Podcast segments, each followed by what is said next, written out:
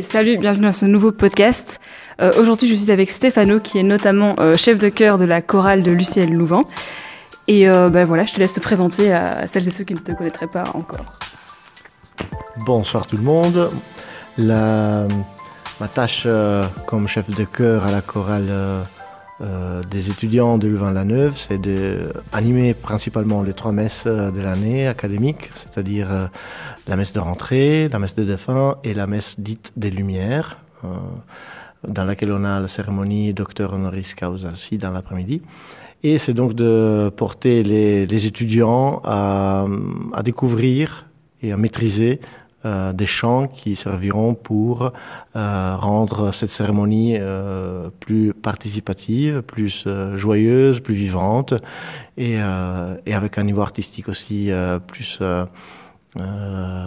disons, performant que seulement une assemblée qui pourrait bien sûr apporter de la vie à la, à la célébration eucharistique, mais avec quelque chose de plus polyphonique et donc plus complet, disons, qu'une simple voix. À côté de, ces trois événements euh, académiques, on a toujours euh, des concerts qu'on organise nous-mêmes, c'est-à-dire euh, on, s'occupe de préparer euh, un programme de chants dans un événement bien précis, comme ça peut être Noël, ou alors euh, avec une autre chorale. Euh, notamment, on fait toujours un concert, un échange avec une chorale d'un autre pays, euh, pour le moment d'Europe. On n'a pas été au-delà. Et, donc de créer euh, des liens aussi avec d'autres groupes qui font plus ou moins les mêmes expériences que les jeunes étudiants de l'UCL. et à part la tournée qu'on fait donc chaque année, on invite on reçoit donc une chorale étrangère et on va euh, par la suite visiter euh, ce pays euh, un an après, deux ans après, ça dépend un petit peu des, des occasions qui se présentent à nous.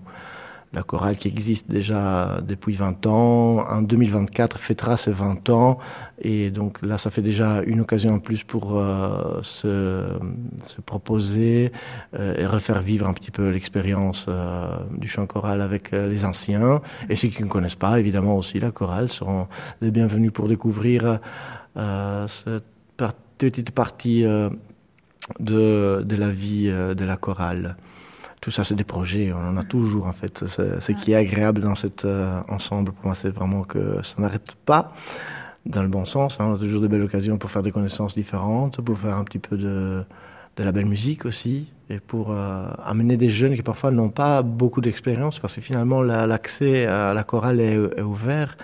Et c'est fort gratifiant de voir comment certains qui n'ont jamais chanté vraiment en groupe arrivent quand même avec évidemment en s'appliquant, en répétant aussi chez eux parfois, euh, ou à, développer quand même des capacités euh, relativement vite pour faire en sorte que euh, les chants soient agréables pour eux, pour moi, et pour le public aussi.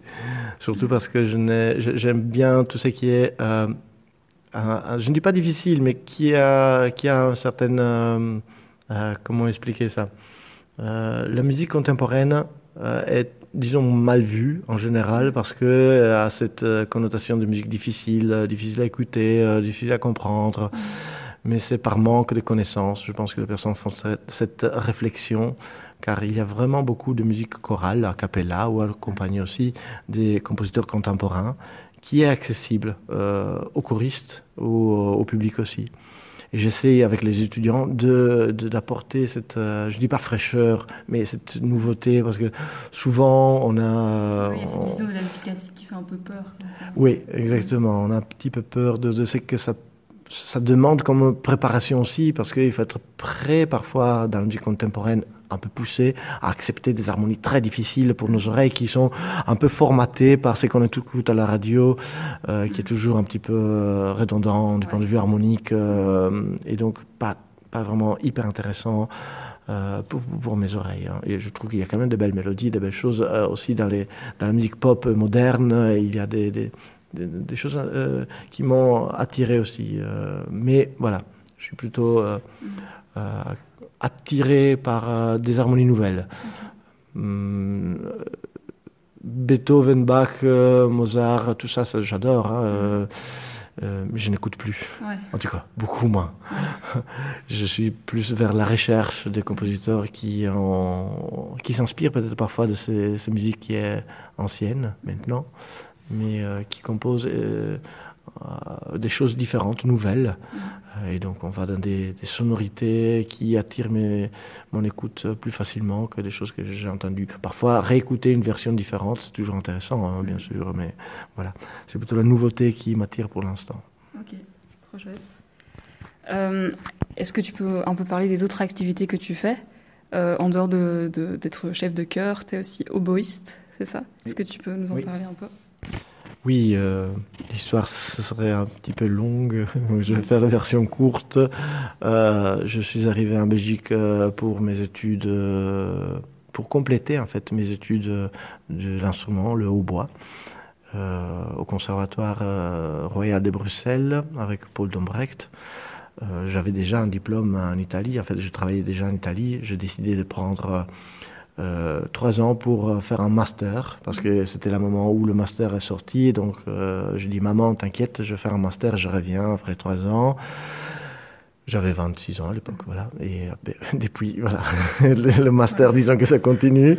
En fait, oui, le, le boulot en tant qu'oboïste et en tant que chef de chœur aussi se sont développés. Et on sait très bien que dans le milieu artistique, c'est par les contacts en fait qu'on a des chances de promouvoir son métier. Et donc, euh, c'est une ramification qui s'est construite et qui a pris pied. Et donc, finalement, en même temps, j'ai perdu d'un autre côté les contacts parce que ça évolue tellement vite que si on reste pas sur, la scène régulièrement, on engage d'autres. C'est tout à fait normal. C'est comme ça que ça fonctionne. Et euh, donc euh, j'ai décidé de rester ici parce qu'il y avait quand même plus de possibilités qu'en Italie. Mm. Même si en Italie euh, on pense que la musique, l'art, c'est quelque chose de très qui fonctionne bien. En fait, pas tellement que ça. On est un petit peu assis en Italie sur ce qui est le, tourisme qui vient visiter euh, les, monuments et tout ça, mais on produit plus, on n'injecte plus vraiment autant euh, d'argent euh, dans l'enseignement de la musique, dans les concerts. À l'inverse, il y a beaucoup d'orchestres qui ferment en Italie, vraiment. Et d'un coup, il y a pas mal de personnes qui partent. J'ai plein de collègues qui sont partis un petit peu à droite à gauche, à Amsterdam, à Würzburg, en Allemagne aussi. C'est un peu dommage, mais voilà, on va où il y a euh, du travail. Et donc voilà, euh, je, suis oboïste, j'enseigne le hautbois dans cinq académies, en Wallonie et à Bruxelles, euh, Charleroi, Gosselies, Montigny-Thiel, Gilly et Watermal-Boisfort. Et je travaille pour la monnaie, pour le projet social Un pont entre deux mondes, qui promue le, le chant choral dans des euh, lieux ou vers des personnes qui ont des difficultés d'insertion sociale. Mhm. C'est-à-dire que je veux donner cours de chant à euh, des prisonniers, par exemple, à la prison de Arren ou à l'IPPJ de Ban-le-Château. Ou encore un autre atelier, gospel, où c'est des personnes qui ont juste des difficultés, qui ont eu ou qui vivent des moments difficiles dans leur vie, et ça se passe à la monnaie même dans les ateliers euh, de la monnaie où on accueille une quarantaine de, personnes qui ont envie de chanter, tout en anglais d'ailleurs, donc c'est des personnes qui n'ont pas forcément cette facilité de parler ou de connaître d'autres langues, mais qui ont envie de s'amuser à découvrir euh, le gospel ou le chant anglo-saxon. Donc on accepte euh, tout le monde. voilà, c'est une autre facette de de mes, euh, mes capacités, dans le sens que je m'amuse aussi euh, avec des chœurs euh, comme Melting Vox aussi, qui ont une autre inspiration, c'est pas juste social, c'est aussi des, artistique. donc de créer des, des, concerts où la, difficulté des pièces n'est pas abordable pour toutes, monsieur, madame, de la difficulté, je veux dire par là, qui est un peu plus difficile que pour d'autres euh, groupes. Euh, voilà, je, pense avoir fait un peu le tour de toutes les, euh, les, activités. Oui, j'ai encore d'autres choses. Je fais de la lutherie maintenant depuis le mois de mai. Donc je, je répare, je révise des instruments, de hautbois notamment, 8 heures semaine. Donc c'est pas énorme, mais c'est juste un, jour semaine, il y a ça. La chorale des étudiants, la chorale du personnel aussi de l'UCL. ça me fait des semaines assez remplies, oui. Et une famille, évidemment, qui est toujours là. quand on est parti à Lyon avec la chorale, tu as expliqué dans le train que tu avais un autre diplôme qui n'avait rien à voir avec la musique et parce que c'était un plan B. Et euh, au cas où si ça marchait pas, en gros, dans la musique, tu as dit que, que tu avais ce diplôme-là. Est-ce que tu peux un peu nous en parler et de pourquoi tu as ce diplôme-là Oui, euh, c'est vrai. J'ai un diplôme de comptable, en fait. À la base, je suis comptable. Pourquoi? Parce que euh, je, je, pense que comme chaque parent a envie de de soigner ses enfants et quand à 13 ans j'ai dit maman je, je, je, vais faire la musique elle m'a dit, on verra plus tard. Tu commences le conservatoire. Donc j'ai commencé le conservatoire à 13 ans et euh, à, 18, euh, ben, j'avais terminé en fait. J'avais déjà fait tout le cursus. Et à 19, euh, j'ai fait une année de doctorat, si on veut, au conservatoire à l'époque. Mais en même temps, mes parents m'ont dit, euh, tu peux pas faire que la musique dans ta vie, il faudrait que tu, tu aies une deuxième euh, corde à ton arc. Et ils m'ont obligé à faire autre chose. Et j'avoue que je n'aimais pas du tout. Je n'aimais pas du tout. C'était quelque chose que j'ai fait vraiment forcé, voilà. ouais, tout à fait. Donc j'ai j'ai fait ça péniblement, mais je l'ai fait quand même. Et c'était, ouais, c'était quand même assez dense parce qu'il fallait. Il y avait encore des cours au conservatoire que j'ai fréquenté pendant que je suivais les cours. Donc euh, le matin c'était comptabilité et l'après-midi c'était conservatoire. Voilà, voilà. Ok, ok. Est-ce que tu viens d'un milieu musical? Euh, Est-ce qu'il y a des, des gens dans ta famille qui, qui, font de la musique aussi? Ou euh, c'est arrivé d'une autre manière, la musique? Euh, oui et non, pas professionnel. Disons que dans ma famille, la musique euh, instrumentale a été présente depuis mm, mon grand-père, je ne sais pas, mon arrière-grand-père. Euh, de façon ludique ou en tout cas mm, pas professionnelle dans le sens qu'on était payé. Mais euh, mon père a joué toute sa, jeunesse l'accordéon parce que son grand-père jouait de l'accordéon.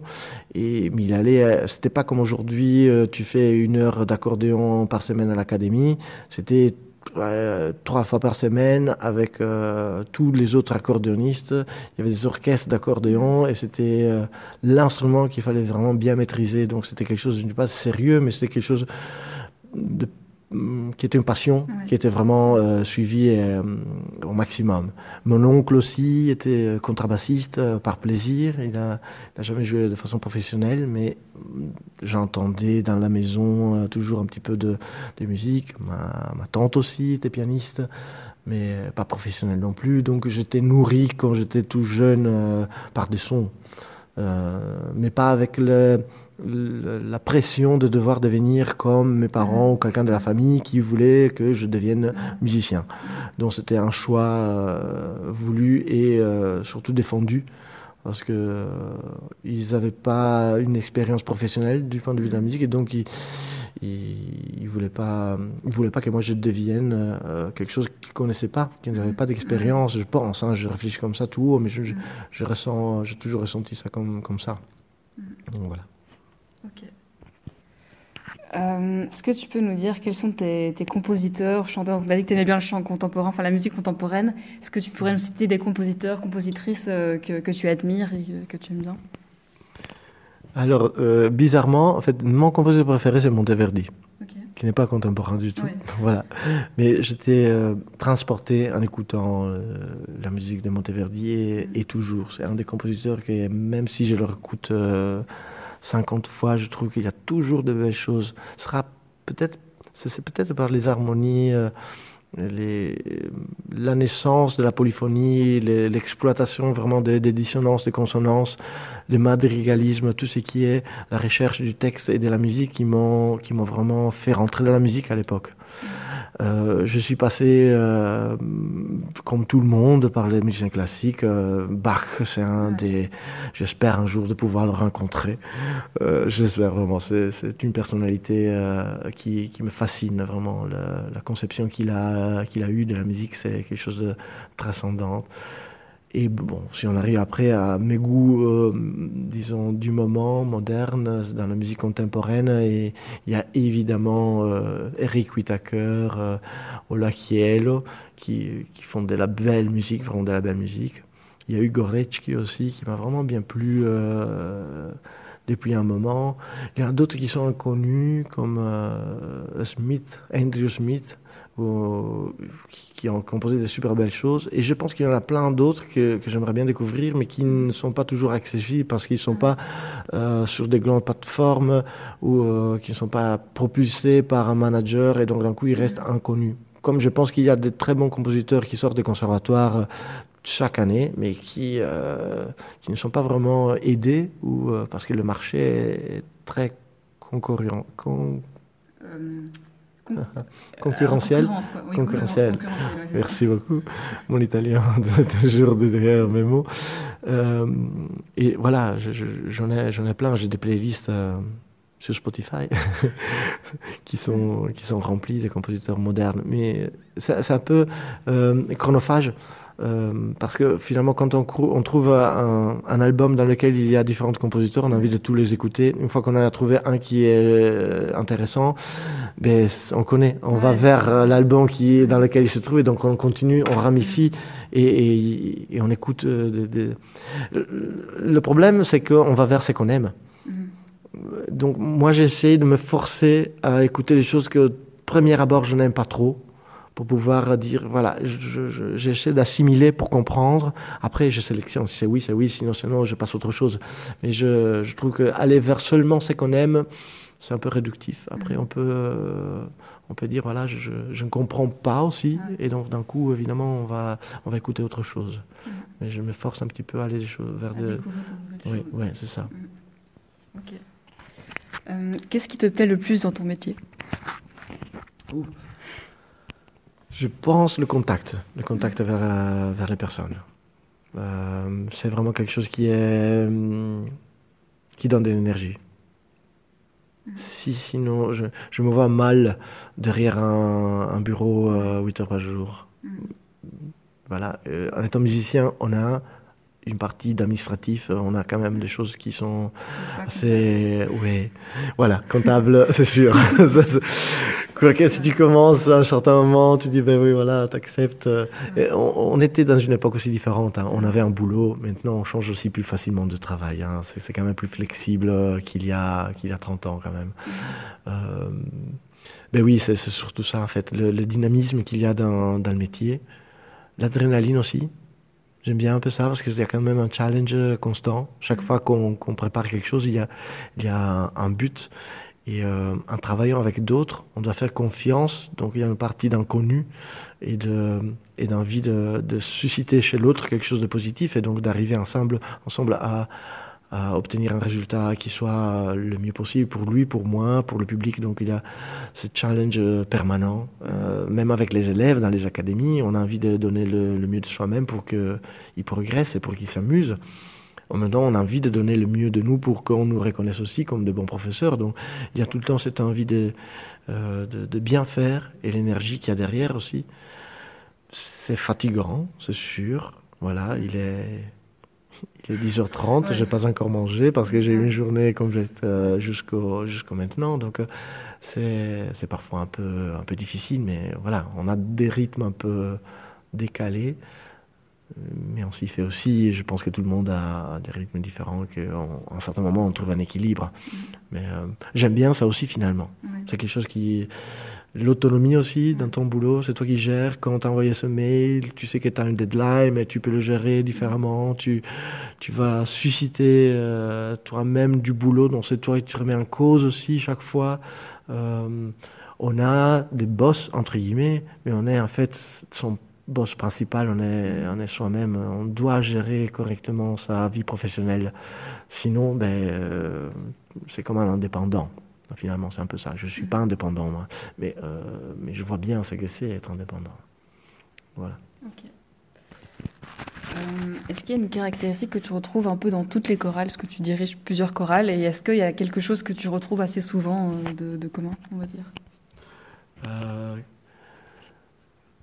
Bonne question. Est-ce qu'on se moque souvent des altos Ah oui, non. Non, non, non, non, non. Non, non, c'est moi qui, qui parfois vous donne un petit peu des pistes. Voilà. Non, mais dans les chorales, non, c'est ça qui me plaît en fait. C'est qu'il n'y a pas une, une, chose commune, si ce n'était que les personnes sont souvent la motivation. Mm. Ça, oui, c'est la seule chose peut-être, effectivement, l'envie de, de, chanter, de se faire plaisir, euh, les regards. Ça, j'aime bien, quand mm. les personnes commencent à avoir un, contact, mm. pas seulement entre elles, mais euh, le regard détendu du choriste qui est en train de s'amuser, ça c'est récurrent dans chaque chorale. Tu, tu, dis, ah oui, voilà, là, il y a, un point commun. un peu aussi, donc euh, y a, on donne au public. Oui, oui, et ça c'est beau à voir, c'est quelque chose qu'on retrouve souvent en fait dans les chorales, mm. effectivement. Mais sinon, la beauté, c'est qu'elles sont différentes aussi, en fait. Euh, pas vraiment toutes dans les mêmes. Sinon, ça serait formaté et ce serait comme passer des heures et des heures euh, assis devant un bureau. Finalement, c'est la même chose tout le temps. Et, c'est ça que je cherche, la diversité, le changement, la variété, c'est ce qui me motive le plus aussi. Ok, trop bien. Euh, pour toi, c'est quoi les qualités d'un bon chef de chœur? Euh, Un bon chef de chœur, euh, il doit être ben, capable de rendre tout son savoir accessible aux personnes qu'il a devant. Donc il doit être bien formé à la base, il doit avoir bien décortiqué les partitions qu'il propose, il doit faire en sorte que même si les personnes ne connaissent pas la musique, ou alors qu'ils ont de très bonnes connaissances, arrivent à atteindre son objectif à lui d'abord, et, de faire ça de façon, euh, comment dire, pas trop euh, directrice, pas trop martiale, pas trop imposante. Pas... En tout cas, c'est mon style. Après, évidemment, chacun, chaque chef a, sa façon de diriger.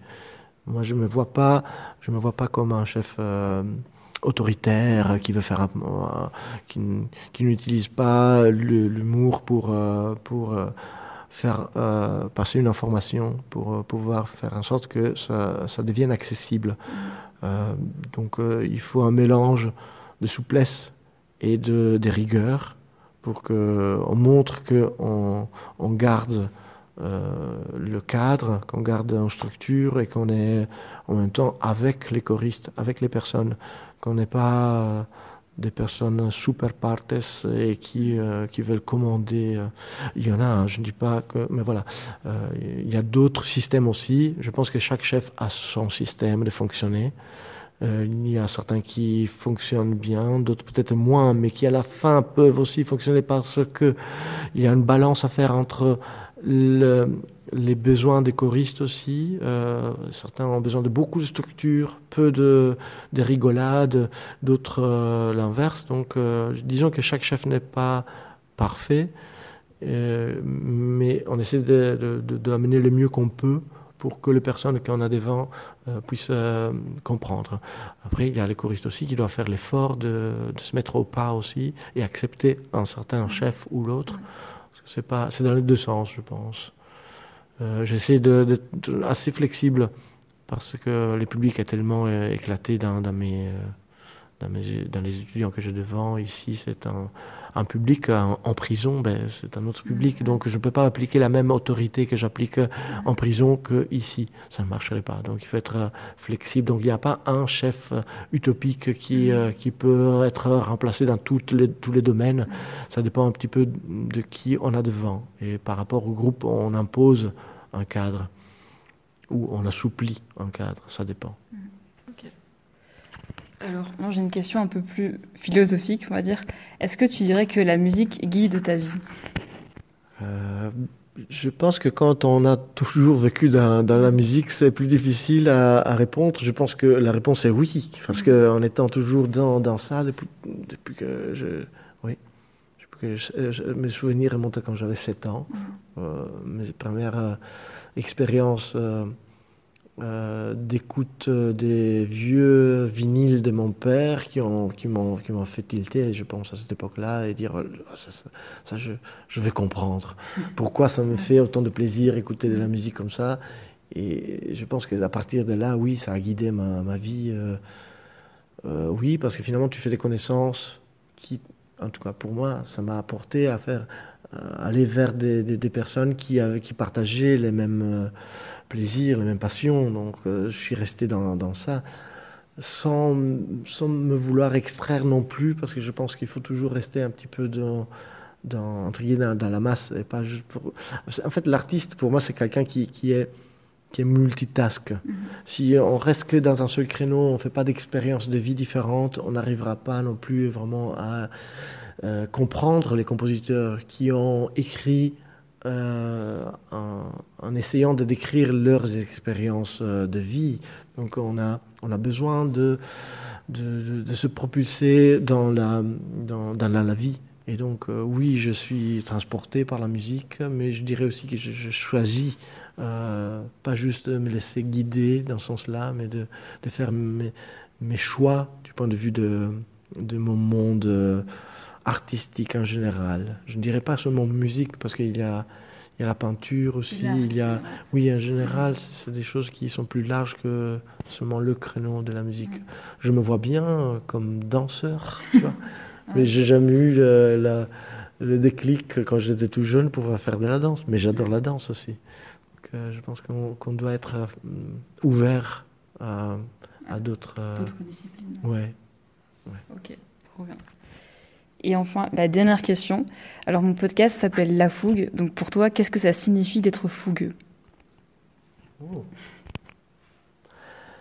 Être fougueux, je vois dans le mot fougueux euh, deux, euh, deux possibilités. Ouais. Fugue, comme la fugue de Bach. Mm -hmm. Bach, il y a d'autres qui ont écrit des fugues, hein, mais évidemment.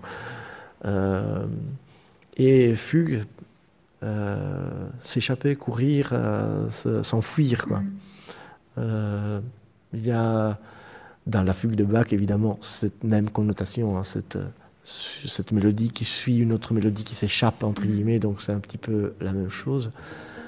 Donc, euh, oui, comme ça, à, à première à, réflexion, ce serait ça après. Je n'ai pas écouté toutes les, les épisodes de ton podcast. Pas problème. je, je vais passer un peu de temps pour écouter la dernière question aussi oui, de tous fait, les. Tout le monde panique un peu avec cette dernière question parce que les gens ne savent pas trop quoi répondre, mais il n'y a pas de réponse. Euh, oui, oui, c'est ça. Voilà, oui, c'est ouvert. Ouais, oui. ça. Réponse ouverte. Ok, bah, super, bah, merci d'avoir répondu à ces questions. 不知